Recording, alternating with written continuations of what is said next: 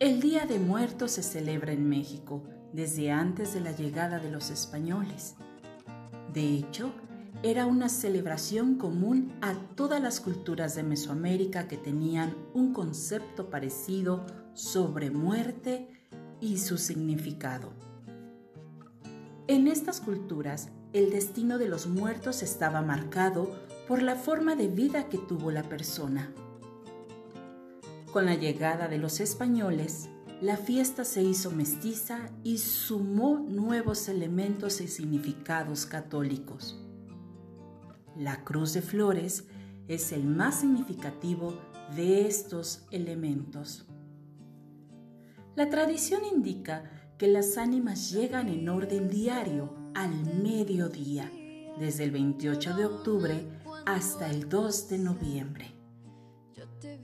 El día 28 llegan quienes murieron a causa de un accidente, muerte repentina o violenta y las almas perdidas. El día 29 de octubre es el día dedicado a los ahogados. El 30 de octubre se reciben a las ánimas solas y olvidadas por su familia, los huérfanos y los criminales.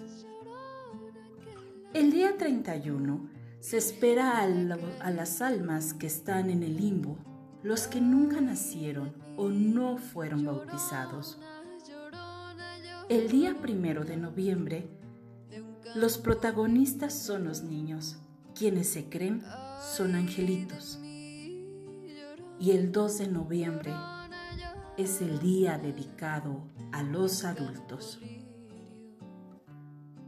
Reírse de la muerte es parte de la tradición mexicana y las calaveritas literarias son típicas del Día de Muertos. Las calaveritas literarias son versos y rimas que se burlan de la muerte, creadas después del virreinato por escritores que hacían una crítica social. Diego Rivera fue el creador de la Catrina, como ahora la conocemos a través de una crítica a la aristocracia mexicana que pintó a una calavera vestida en su mural Sueño de una tarde dominical en la Alameda Central. Aunque previo a Rivera, José Guadalupe Posada criticó a los llamados garbanceros, personas de sangre indígena que pretendían ser europeos. En un grabado conocido como la calavera garbancera, la antecesora a la Catrina. La calavera no tenía ropa, pero llevaba sombrero y criticaba el estilo de vida de época. Una tradición viva del Día de Muertos.